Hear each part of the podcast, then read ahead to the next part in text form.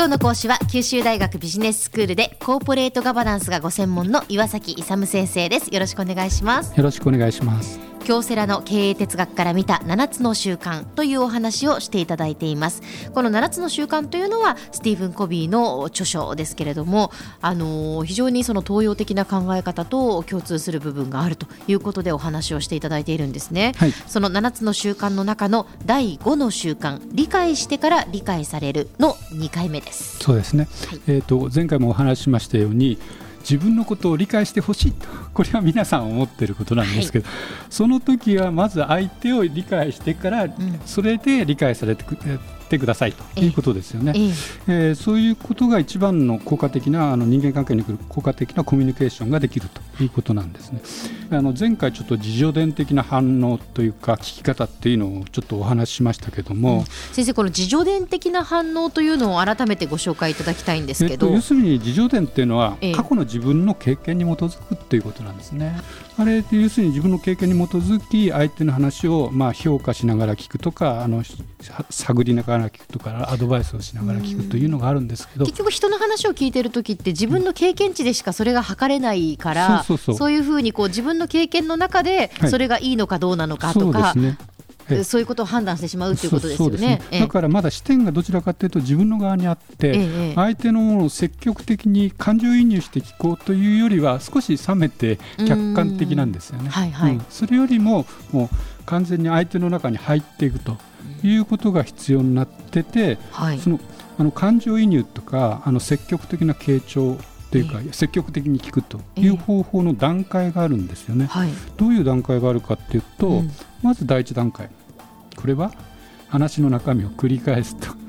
いういわゆるオウムさんと同じオウム法で。オウム返し。そうそう、オウム返し、うん、これがまあ第一。でも相手がですね非常にこう乗ってくるわけですよね。こう要するに相槌を打つとかそういうことなんで、はいはい、まあ、これが一番一番基礎にあって、感情移入する時の話がうまくいく一番のあの入り口なんですね。それはよく言うことですよね。そうそうそう。やっぱり会話をするときに一番こうまず効果的なのはそうですそうです。オウム返しをするっていう。はい、それで第2番目がですね、うん、話の中身を自分の言葉に置き換えるとということなんですけれどもどちらかというと左の脳ですね左脳を使って、はい、まあ、論理思考を使用してあのコミュニケーションを図るということなんですね。えー、オウム返しをしながらですね今度左脳を使って理論的に自分の言葉で言ってる。でもこれはまだ相手に少しだけちょっとまだ物足りないものがあるんです、え何かというとやっぱり感情をですねお互い向こうの感情とこっちの感情が触れ合ってこう共鳴するようなところへ行かないといけないのがそれが3番目のですね感情を反映すると。これどちらかというと右脳右の脳を使うと、はい、だからその論理的な左脳と感情的な右脳を,、まあ、を使っていくというのが第3段階ですね。えで第4段階で一番高いあのあの感情移入の段階って自分の言葉を使いながらあの左脳で言いながらですね同時にこう感情移入まで入れていくと。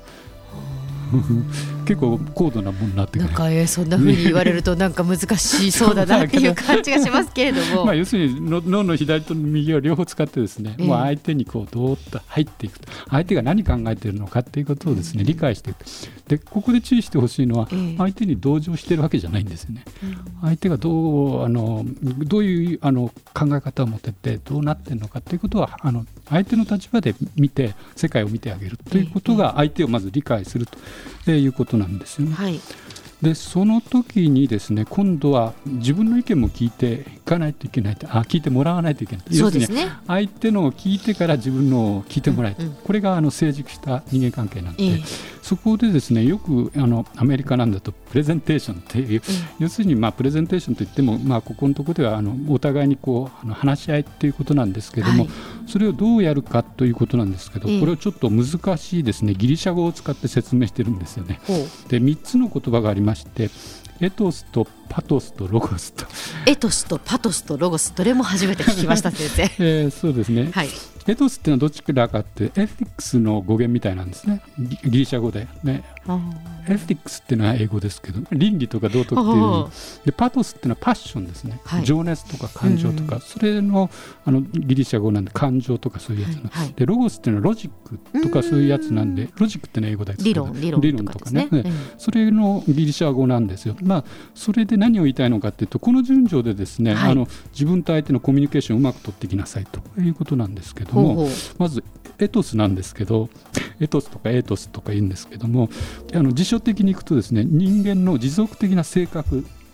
でどういうものかというとある集団に行き渡っている道徳的なあの習慣とか雰囲気だからエフィックスっていうのがこう倫理とか道徳っていうような意味があるのでこうこう持続的なあの倫理的な性格道徳的な性格を表すんですね。で、はい、それはどういうことかというと一番初めにあの人格のところでありました誠実性とかありますよね。うん、あれのところにあたって要するにあの取引じゃないけどこういろんな人間関係を持つにあたって各人のですね信頼性のもとになるそういうものが必要ですよってこれをエトスって表している。はいで2番目がですねパトスなんですけどパトスってパッションですからあの感情なんですけど、まず相手を理解するということが必要でそこのところであのパトスっていうのがそこの感情ですねで感情移入で相手の気持ちを理解しながらうまくコミュニケーションを取っていくと。いうと第2段階がパトスの段階。で最後がロゴスなんロジックとか概念とか理論とか理性っていう意味もあるんですけども、はい、でこれがですねあの相手を思いやって聞いてあげて最後に勇気を持ってですね、うん、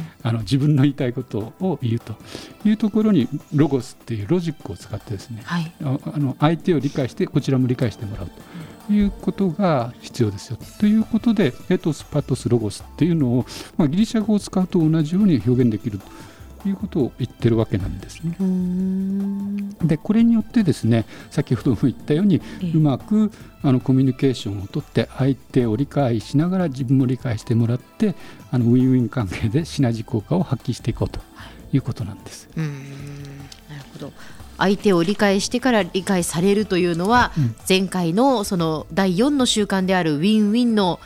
関係というのにつながってくるということですよね、ね。ウィンウィンを考える。そうですウィンウィンの関係をさらに発展してですねシナジー効果を得るためには、うん、あのこの感情移入ということであの右脳左脳を使いながらですね自分の言葉でえー、を使いながら同時に感情を反映させて相手の言うことを聞きながら自分の言いたいこともちゃんと言うということも必要ですよということですね。はい。今日の講師は九州大学ビジネススクールでコーポレートガバナンスがご専門の岩崎勇先生でした。どうもありがとうございました。ありがとうございました